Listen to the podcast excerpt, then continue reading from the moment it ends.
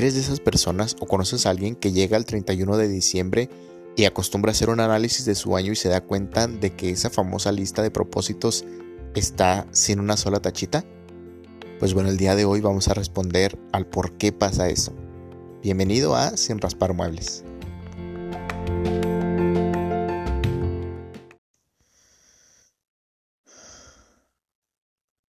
Qué liberador ha sido llegar al final de este año que recién terminó 2020. Un año lleno de, de pruebas, de situaciones adversas en muchos sentidos, pero que también estoy seguro que nos dejó a ti y a mí un gran aprendizaje. Te mando un gran abrazo, gracias por escuchar este primer episodio de Sin Raspar Muebles. Deseo para ti que en este 2021 haya mucha luz, mucha paz, mucho amor. Para ti y para tu familia, que puedas lograr esos objetivos, metas y proyectos que te vayan a hacer muy feliz y que sobre todo te vayan a hacer mejor persona. Y bueno, vamos a hablar precisamente de esos objetivos, de esos proyectos, de esos propósitos del año nuevo. ¿Por qué será que no los puedo cumplir? ¿Qué, qué me impide no realizarlos? ¿Qué, ¿Qué tengo que hacer para replantearme lo que quiero hacer, dejar de hacer, hacia dónde quiero llegar. Y es que ese es un primer problema que encuentro, que la gente no se pregunta. Tú ves a chavitos de, de prepa que están a la mitad, por ejemplo, ya por salir, y les preguntas, oye, ¿ya sabes a qué uni vas a entrar o qué licenciatura vas a elegir o qué onda con eso? Y te van a decir, no, todavía no. No tengo ni idea unos todavía más aventureros van a decir, bueno, pues voy a hacer dos o tres exámenes en tres licenciaturas diferentes, a ver en cuál quedo. Y las analizas y son propuestas completamente distintas entre ellas, ¿no? Pero ¿qué pasa? Porque no se preguntan. No se preguntan hacia dónde quiero ir, qué me apasiona, qué no me gusta, qué no haría. Entonces, pues es muy vago. Es muy vago su planteamiento de decir, no, pues todavía tengo tiempo de analizarlo, o, o tengo dos, tres opciones. Entonces, no se cuestionan. O ves también, por ejemplo, a novios que ya se están comprometiendo y les preguntas, oye, ¿por qué se van a casar? No, pues es que ya tenemos dos años juntos y es como de, ¿y quién les dijo que hay una fecha límite para casarse? Digo, con todo respeto y obviamente cada quien es libre de elegir ese tipo de situaciones, pero lo que quiero llegar es precisamente al punto de no preguntarse, o sea, no te preguntas, ¿realmente soy feliz con quien estoy? ¿Realmente esa persona es feliz estando conmigo? No porque tú seas el medio de su felicidad, ni esa persona sea el medio de tu felicidad, por supuesto que no. Que eso lo podemos analizar en otro episodio. Pero lo que voy es precisamente, o sea, no preguntarse entre ustedes e individualmente, o sea, lo que estoy haciendo, lo que estoy diciendo, donde estoy trabajando, lo que estoy estudiando, ¿me está haciendo feliz? ¿Me está haciendo mejor persona?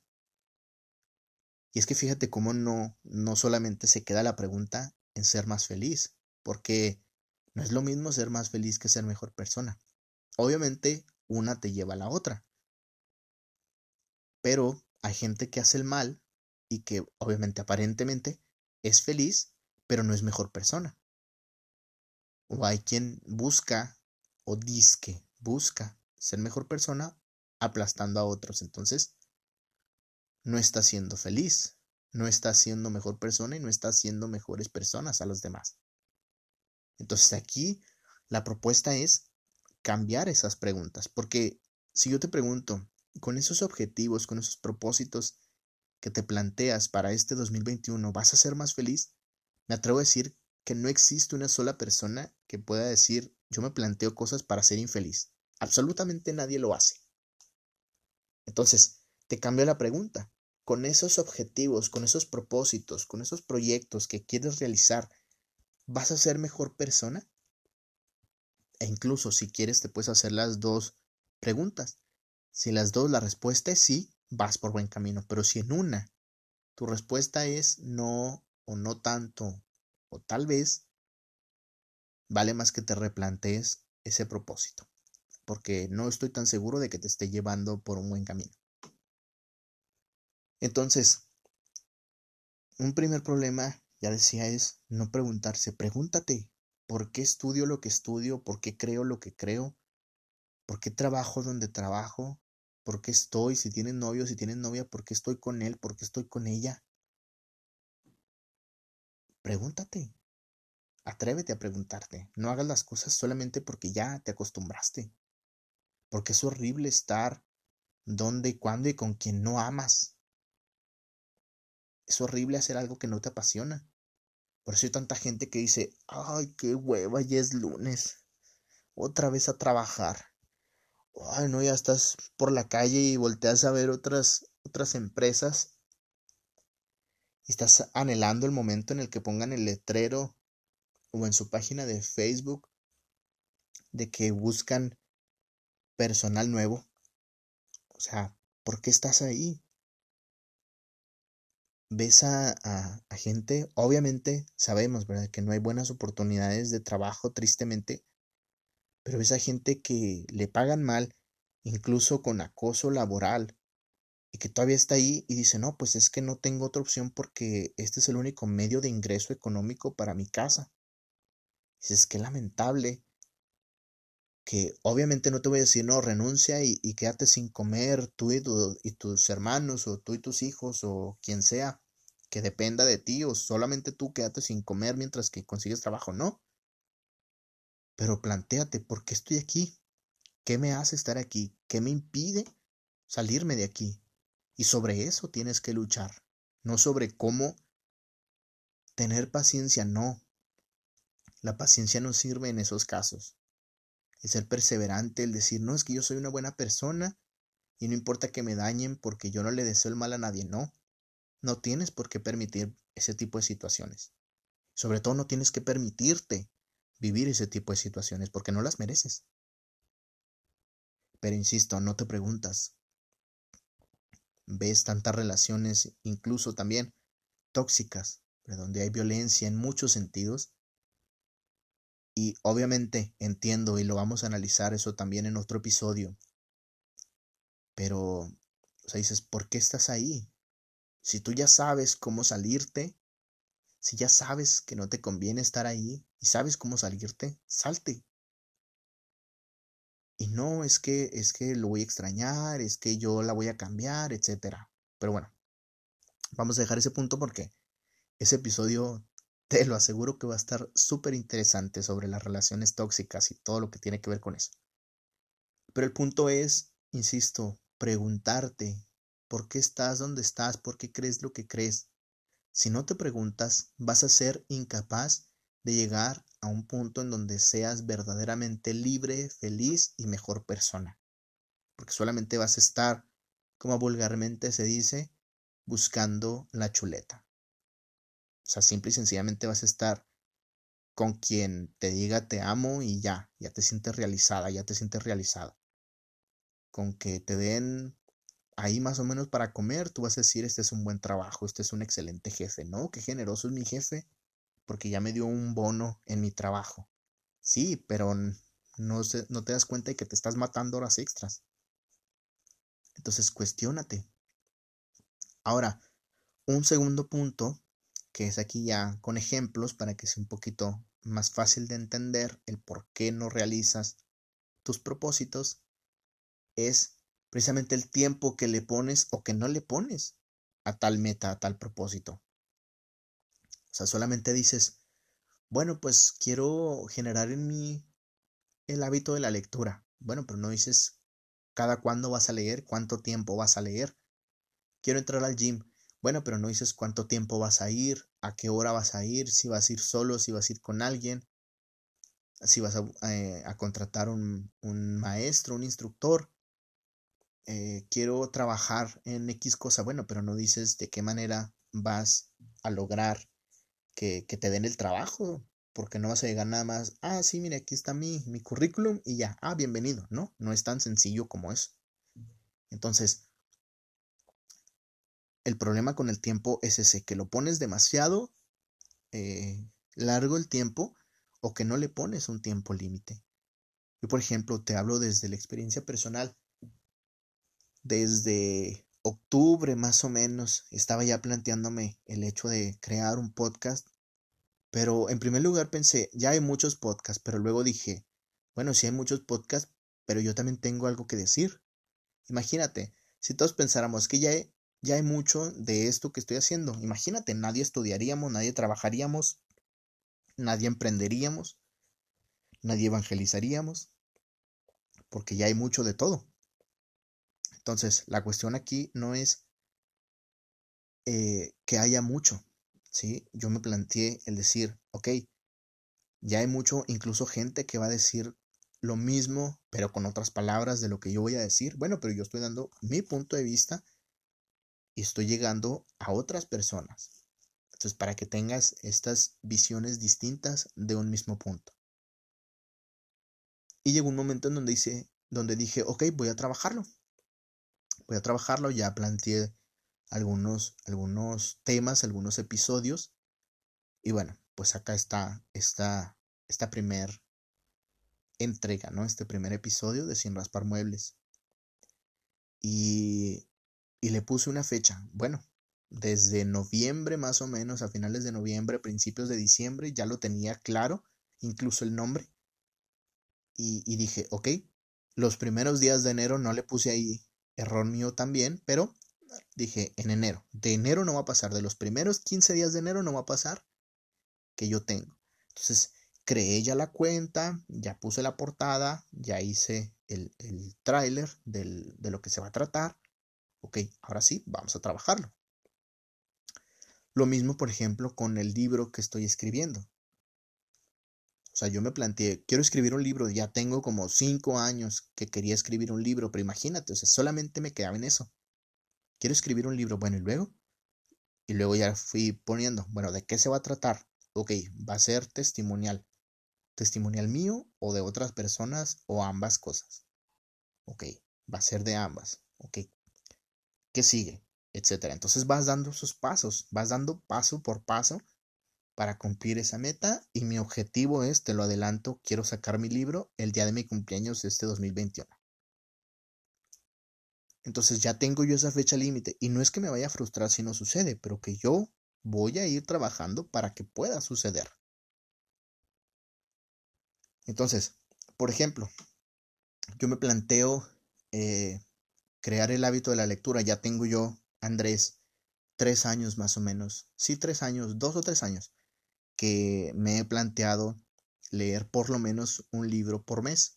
Hay meses donde leo dos libros, hay meses donde no leo un libro, o incluso han pasado más, más tiempo sin leer, o que leo poquito de un libro nada más. Pero ¿qué es lo que tengo que hacer? Ir generando en mí el recuerdo de decir, oye, a ver, tú te lo planteaste, a ver, ¿qué hiciste o qué dejaste de hacer para que ese hábito lo pusieras en pausa?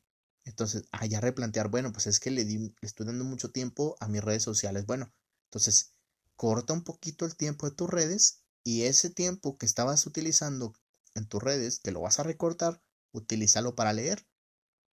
Pero imagínate, yo quiero leer un libro por mes, que puedes decir, no, pues no es mucho. Y dices, ¿has leído antes? No, pues nomás los de la escuela y dices, no, qué flojera. Entonces, Mucha gente se ha acercado conmigo para decirme, oye, ¿cómo le hago? Y yo le digo, ¿has leído alguna vez? No. Bueno, entonces, ¿qué es lo que quieres hacer? Bueno, pues eh, quiero leer un libro al mes o, o más libros. Bueno, si no has leído, lo que yo te recomiendo es que leas poco a poco textos pequeños. Yo les digo, búscate un blog interesante, busca en, en, internet un blog de temas que te interesen, sobre todo de temas que te interesen. Al principio sí busque que te interesen. Ya después puedes buscar, pues ahora sí que cosas de cultura general, ¿no? Mm, que a lo mejor no son tanto de tu interés, pero que te van a ayudar a, a, a incrementar tu, tu intelecto, tu léxico y muchísimas cosas, ¿no? Pero entonces, búscate cosas que te interesen, que te apasionen. Porque imagínate, si yo nunca he leído y luego me ponen, no, pues mira, yo, yo te recomiendo que leas el libro del Quijote, dices, no, no manches, o sea, jamás en la vida vuelvo a tocar un libro. Entonces, lee textos pequeños, lee, como ya decía, algún blog, notas pequeñas, reportajes, etc. y luego ya le vas aumentando con clásicos, ¿no? Por ejemplo. Y luego ya vas aumentando con libros de mayor número de páginas o de temas que incluso no te interesan tanto, pero que pues, son eh, importantes de conocer, ¿no? No sé, historia, filosofía, este, espiritualidad, eh, deporte, geografía, biología, etcétera, lo que sea. Entonces, de esta forma ya vas tú trabajando ese hábito. Entonces, otro ejemplo que te puedo poner más claro todavía. Yo quiero vamos a suponer, de aquí a diciembre, en diciembre hay un maratón de 40 kilómetros. Pero resulta que yo nunca jamás en la vida he corrido ni siquiera una vuelta en el parque que esté enfrente de mi casa. Entonces, ¿qué tengo que plantearme? Obviamente, como decía al inicio, ¿qué es lo que voy a hacer? Ok, correr este maratón de 40 kilómetros. ¿Por qué lo quiero correr? Bueno, porque es una meta personal o porque, no sé, en honor a un amigo que, que corría maratones y que desafortunadamente falleció, no sé, X cosa. Ok, ¿esto que voy a hacer me va a hacer más feliz? Sí. ¿Esto que voy a hacer me va a hacer mejor persona? Sí, perfecto. Ahora sí, plantea los pasos que tienes que ir dando. Entonces, en este ejemplo, ¿verdad? Del maratón, lo primero que tengo que hacer no es visualizar cuánto me cuestan los boletos del vuelo, porque es en X lugar del país o fuera del país. Lo primero que tengo que hacer es comprarme unos tenis. Porque si nunca has corrido, lo primero que tienes que hacer, obviamente, es buscarte unos tenis.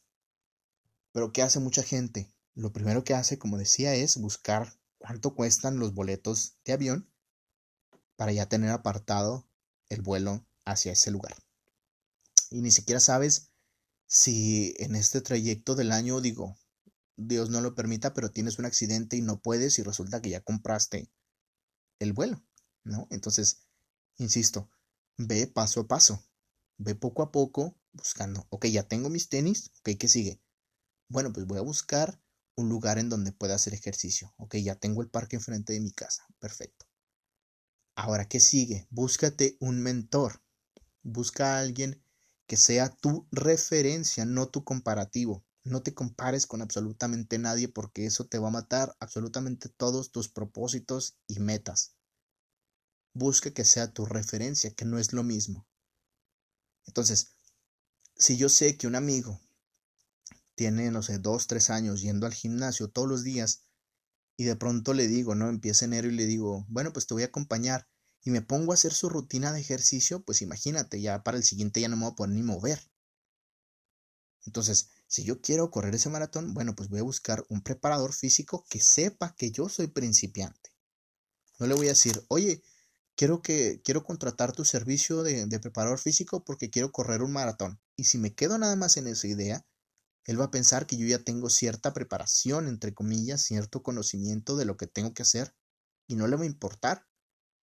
Él te va a decir, ok, esta es tu rutina del día de hoy, independientemente de si nunca jamás en la vida has salido a darle ni siquiera una vuelta a tu parque. A mí me das lo que te pido porque yo soy tu instructor y me contrataste para esto. Entonces, planteate las cosas, sobre todo ponles realidades. Ponle también limitaciones, ¿verdad? Que no que no es no es que sean un obstáculo, por ejemplo, es como si yo dijera, bueno, pues yo quiero jugar fútbol profesional. Bueno, Andrés, que me diga mi doctor, como me lo dijo en su momento, no puedes jugar deporte de alto rendimiento. No, claro que sí, está loco, yo puedo y claro que puedo y mi mente es poderosa. Pues sí, la mente es poderosa, pero tus piernas no te responden, hijo. Entonces, ¿qué es lo que voy a hacer? Buscar otra forma, ¿verdad? Replantearme, el decir, ok, no puedo jugar fútbol profesionalmente, pero sí puedo analizarlo, sí puedo a lo mejor dirigir a un equipo, sí puedo ayudar en X cosa. ¿Sí? Entonces, esas limitantes no es que yo sea un pesimista, es que es una realidad. Entonces, enfréntate también a tus realidades y di, ok, por ejemplo, ahora que ya empiezan las, las clases, que a lo mejor, bueno, van a ser virtuales todavía, pero eso va a cambiar tu ritmo, entonces a lo mejor ya no vas a poder hacer tanto ejercicio como querías, a lo mejor ya no vas a poder hacer, eh, no sé, videos, a lo mejor ya no vas a poder hacer X cosa que estabas haciendo con este tiempo, entre comillas, libre que tenías, porque vuelves a tu ritmo, a tu rutina de clases. No se diga, por supuesto, si Dios mediante pronto son presenciales. Obviamente tu ritmo cambia mucho más. Entonces plantea esas realidades dentro de tu propósito. No las veas como una limitante, sino como una realidad. Ok, ¿qué impedimentos tengo? Insisto, ¿verdad? Por ejemplo, de nuevo con el maratón. Bueno, pues quiero correr un maratón, eh, pero pues no tengo tenis. No, pues no importa, este, tengo unos zapatos tenis que me pueden servir. No, te tienes que comprar unos tenis para correr. Entonces, plantéate esas cosas paso por paso. Recapitulando, pregúntate, pregúntate si eso que quieres lograr te va a hacer más feliz y sobre todo te está haciendo o te va a hacer mejor persona. Si no, replantea, busca solucionarlo o mejor no lo hagas. Segundo, metas sí a largo plazo, pero dando pasos pequeños. Da pasos pequeños. Tercero, búscate un mentor. Busca alguien que sea tu referencia, insisto una vez más, no tu comparativo, porque los comparativos te van a destruir y te van a llenar de mil limitantes tu cabeza y te vas a llenar del no puedo. Y por último, busca apoyo de tu familia, de tus amigos y si no lo encuentras, apóyate tú. Busca hacer cosas que no te hagan perder tu dignidad. Ese es el último consejo que te quiero dar y sobre todo el más importante. Hagas lo que hagas, pienses lo que pienses, digas lo que digas, estés donde estés, trabajes donde trabajes, no dejes que nada y nadie te quite el valor a tu dignidad.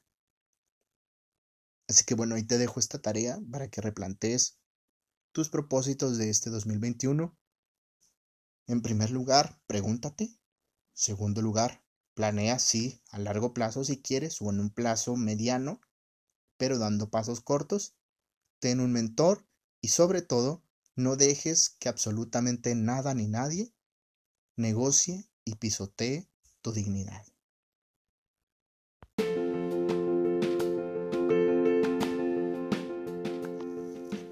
Espero que te haya gustado este episodio, sobre todo que te sirvan los consejos que a mí me han servido y nos encontramos en la siguiente emisión de Sin Raspar Muebles.